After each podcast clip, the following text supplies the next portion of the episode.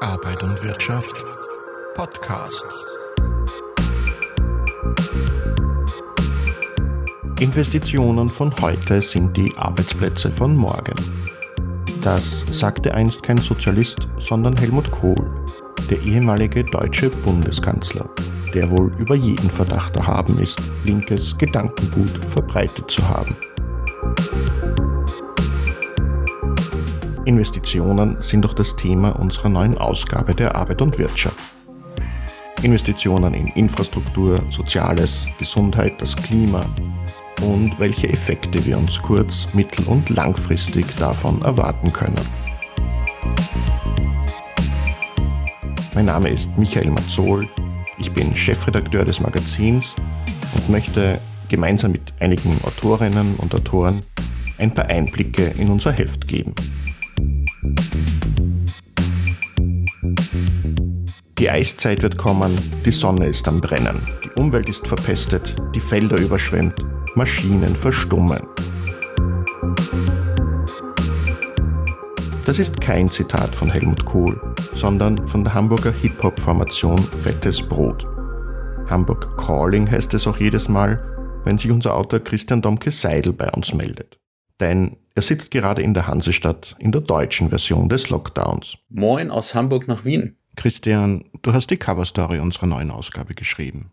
Darin beschäftige ich mich mit der Frage, wie sich die Europäische Union aus der Corona-bedingten Krise finanzieren will. Ja, was hat sich denn Brüssel Schönes für uns überlegt?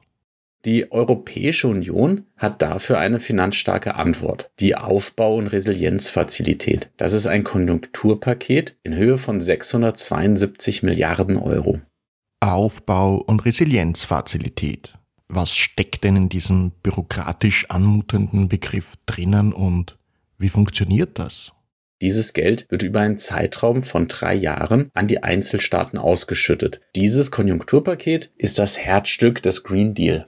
Green Deal, das ist natürlich eine Anspielung auf den New Deal, mit dem US-Präsident Franklin Roosevelt in den 30er Jahren auf die Weltwirtschaftskrise reagiert hat. Es geht dabei darum, Europa bis spätestens 2050 zu einem klimaneutralen Kontinent umgebaut zu haben. Unsere Wirtschaft soll also ökologischer gestaltet werden, vom Verkehr über Landwirtschaft und Energiegewinnung bis zur Bauindustrie. Aus österreichischer Sicht sind der Green Deal und die Aufbau- und Resilienzfazilität besonders spannend, denn beide Programme sind das Gegenteil von dem, was die ÖVP geführte Regierung will. Ihr Finanzminister Blümel hat bereits angekündigt, dass Österreich so schnell wie möglich zur Austeritätspolitik und zu einem ausgeglichenen Haushalt zurück will. Entsprechend zurückhaltend ist die Regierung bei den Plänen, wie sich das Land aus der Krise finanzieren kann. Aber mit der Aufbau- und Resilienzfazilität könnte die EU ja genau dazu einen Beitrag leisten. Am 30. April endet die Antragsfrist für Gelder aus der Aufbau- und Resilienzfazilität. Gerade jetzt, Mitte April, hat Österreich seine Unterlagen bei der EU eingereicht. Eine öffentliche Debatte darüber, welche Projekte genau finanziert werden, hat es nicht gegeben. Auch Arbeiterkammer und ÖGB wurden nicht eingebunden. Das bringt zwei Probleme. Erstens, es steht zu befürchten, dass die Regierung mit dem Geld aus Brüssel nur den eigenen Haushalt saniert, anstatt zukunftsfähige Projekte zu finanzieren. Weil es aber Auflagen der EU gibt, die diese Verwendung verhindern sollen, könnte Österreich hier Ärger drohen, so Österreich das Geld überhaupt bekommt. Das zweite Problem ist aber weitaus gefährlicher. Wegen der Krise werden dem Land über Jahre Steuereinnahmen fehlen. Will die ÖVP, wie von Blümel angekündigt, mitten in der Krise unbedingt einen ausgeglichenen Haushalt erreichen, müssten entweder Reiche und Unternehmen stärker besteuert werden oder aber die Ausgaben werden gekürzt. Und da können wir uns bei der ÖVP ungefähr ausrechnen, wo gekürzt wird. Angst macht mir, dass wieder bei den Ärmsten gespart werden könnte. Bei Menschen in der Arbeitslosigkeit, in der Notstandshilfe, bei Alleinerziehenden und Menschen am Existenzminimum. Auch das Gesundheitssystem und die Pflege müssten mit Einsparungen rechnen. Es ist zu befürchten, dass Österreich genau jene bluten lassen wird, die das Land durch die Krise getragen haben. Gleichzeitig gab es Corona-Hilfen für Firmen, die jetzt Boni und Dividenden ausschütten. Und das nicht zu knapp. Christian, wie lautet denn dein Resümee? Norbert Tempel von der Arbeiterkammer hat es in meiner Geschichte auf den Punkt gebracht. Ohne Beteiligung der Vermögenden wird es nicht gehen.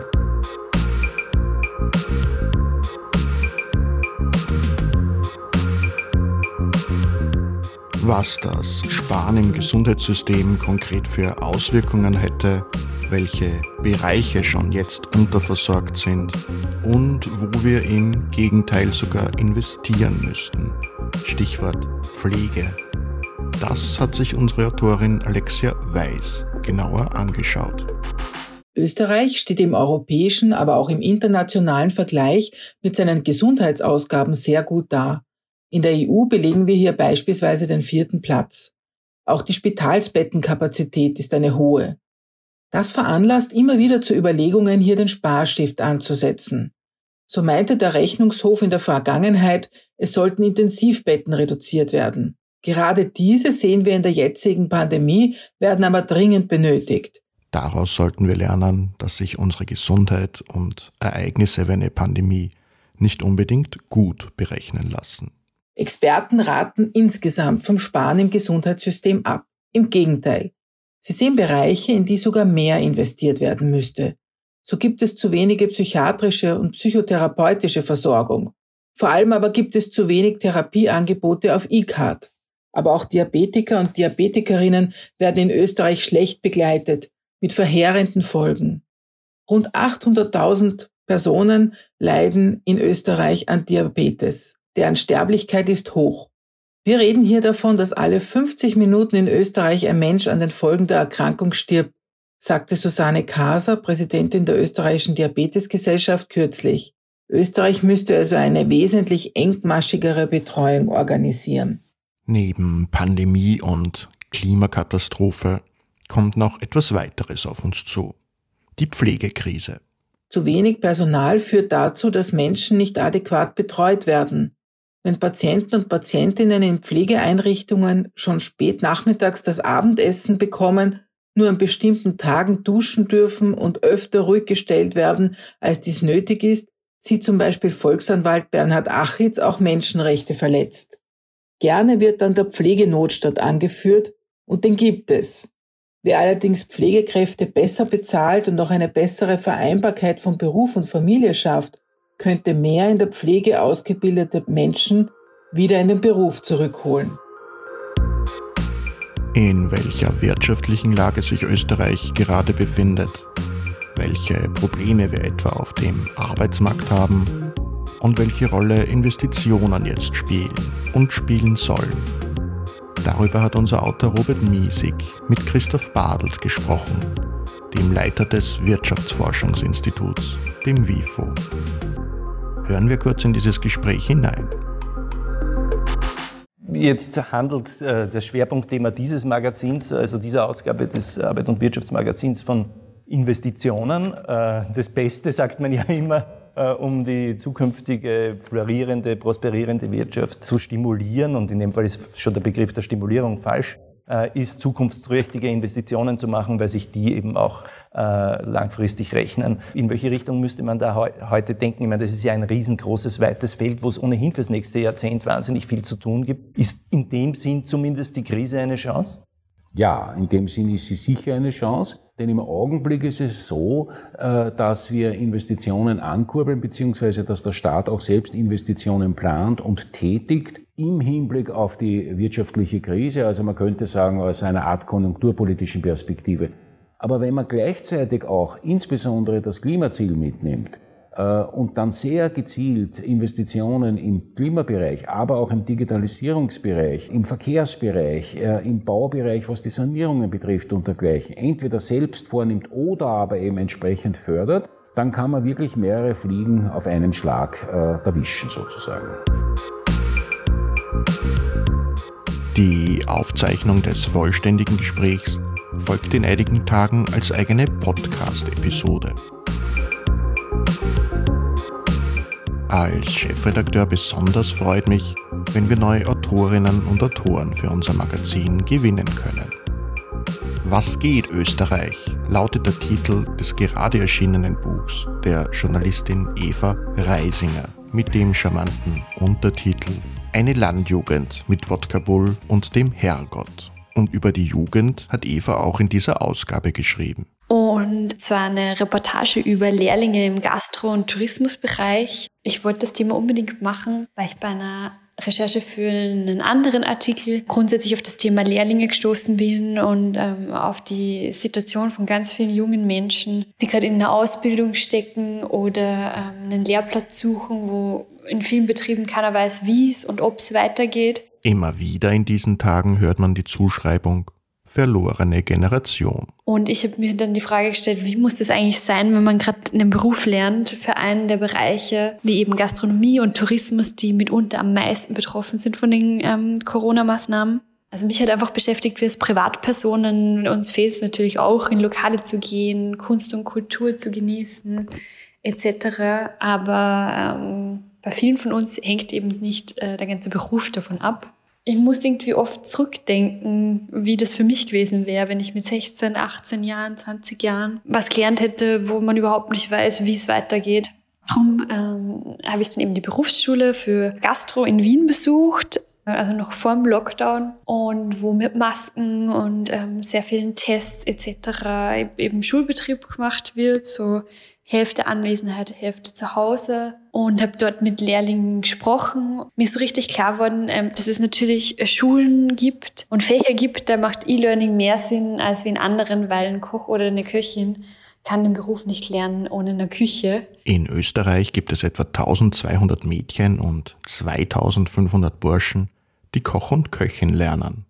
Was hast du denn in der Berufsschule erfahren, wie es den Lehrlingen im Moment geht? Dort waren wir auch bei einer Kochklasse dabei und haben mit den Direktoren gesprochen und mit einer sehr engagierten Schulsprecherin, die ja ähm, auch in der Geschichte vorkommt und die einen Brief an Sebastian Kurz auch geschrieben hat, in dem sie gesagt hat, das ist ein Hilfeschrei der Jugend. Es wird Zeit, dass die Regierung endlich etwas tut für die Lehrlinge, ihnen hilft, Perspektiven gibt und die ja ganz lange überhaupt mal keine Antwort bekommen hat und dann auch eine, ja, wie soll man sagen, nicht sehr persönliche oder helfende Nachricht. Und wenn es ganz blöd kommt, dann sind Job und damit Ausbildungsplatz weg. Die zweite Protagonistin ähm, in meiner Reportage ist Christina. Und Christinas Betrieb ist eben genau einer dieser Betriebe, die jetzt ähm, Corona eben nicht überstanden haben. Das ist ein Hotel in der Innenstadt, was es abgerissen wird, ähm, weil es nicht mehr lukrativ genug ist und da kommen Wohnungen rein. Für mich war das sehr berührend zu hören, äh, was das halt eben für einen jungen Menschen bedeutet, dessen oder deren Ausbildung ähm, auf diesen Arbeitsplatz ähm, ähm, basiert.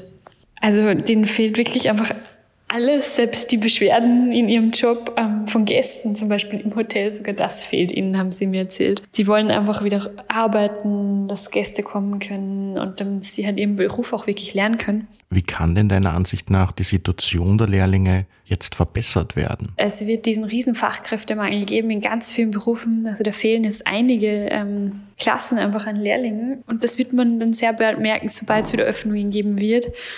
Und deshalb ich gelernt, ähm, dass es eben jetzt der perfekte Zeitpunkt eigentlich wäre für Betriebe, Lehrlinge aufzunehmen, sich intensiv mit denen zu beschäftigen, Schulungen zu machen, wie EDV-Kurse oder Deutschkurse oder was auch immer die Lehrlinge brauchen können, weil es wird die Öffnungen irgendwann wieder geben und dann wird man als Betrieb davon profitieren. Ja, und ansonsten viel Spaß beim Lesen vom Heft. Eine Reportage unserer Autorin Irene Steindl widmet sich einer weiteren Gruppe, die von der Pandemie vor ganz neue, aber auch vielmehr zusätzliche alte Probleme gestellt wurde und wird. Weil eine gute Reportage nicht nur von Text, sondern auch von Bildern getragen wird, hat Irene unseren Fotografen Markus Zaradnik mit ins Auto gepackt. Wir waren für die aktuelle Ausgabe in Österreich unterwegs und haben sechs Betriebsratsmitglieder aus unterschiedlichen Branchen befragt, wie sie auf ein Jahr Pandemie zurückblicken.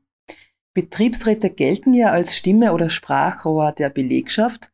Uns war in dieser Reportage aber wichtig, mal Betriebsräte sichtbar zu machen, also ihnen eine Stimme zu geben.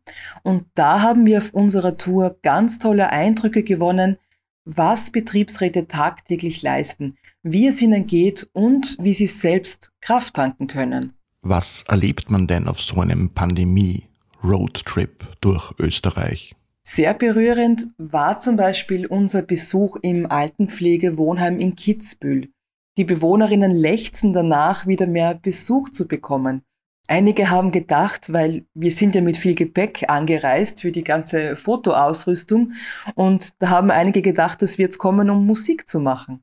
Wir mussten sie dann leider enttäuschen. Und wie geht es den Beschäftigten? Im Pflegewohnheim ist es erschütternd zu sehen, wie erschöpft die Kolleginnen sind.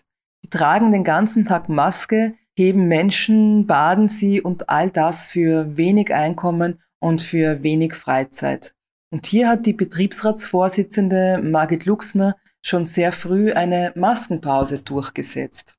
Was alle Gespräche gezeigt haben, Betriebsräte fangen extrem viele Probleme ab, indem sie präsent sind, indem sie zuhören, und zwar egal, um welche Anliegen es geht. Das sind berufliche und private Themen.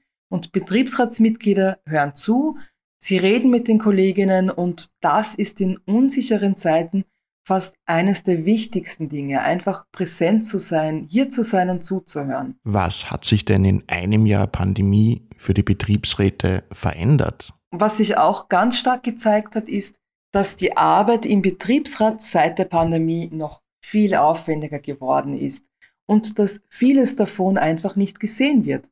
Wenn zum Beispiel Gehaltszettel in der Pause nachgerechnet werden, wie es beim Kollegen vom Postbus der Fall ist, oder wenn der Betriebsrat mühsam um eine Betriebsvereinbarung zum Datenschutz ringt, um ein Recht, das ihm zusteht. Oder wenn die Kolleginnen nach Dienstschluss abends noch am Telefon abheben, weil eine Mitarbeiterin ins Burnout schlittert aufgrund der Doppelbelastung mit den Kindern zu Hause. Eine Menge zusätzliche Aufgaben und Verantwortung. Da kann man sich schon fragen, warum tun die Leute sich das überhaupt an? Wir haben dann auch gefragt, ob, ähm, ja, würdet ihr wieder kandidieren? Und ja, alle haben gesagt, wir würden es auf jeden Fall wieder machen, weil die Arbeit so wichtig ist und weil die Beschäftigten jemanden brauchen, zu dem sie kommen können, der ihnen zuhört.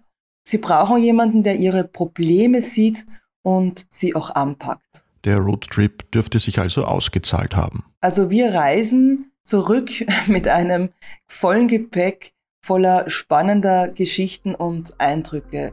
Absolut lesenswert. Unser Magazin gibt es nicht nur im Abo, gedruckt auf Papier mit Seiten zum Blättern, sondern auch als Download auf unserer Website arbeit-wirtschaft.at. Außerdem werden alle Beiträge laufend online gestellt. Wenn Ihnen dieser Podcast gefallen hat, abonnieren Sie ihn doch und folgen Sie uns auf Facebook, Twitter, Instagram und YouTube. Arbeit und Wirtschaft herausgegeben seit 1923 von Arbeiterkammer und ÖGB.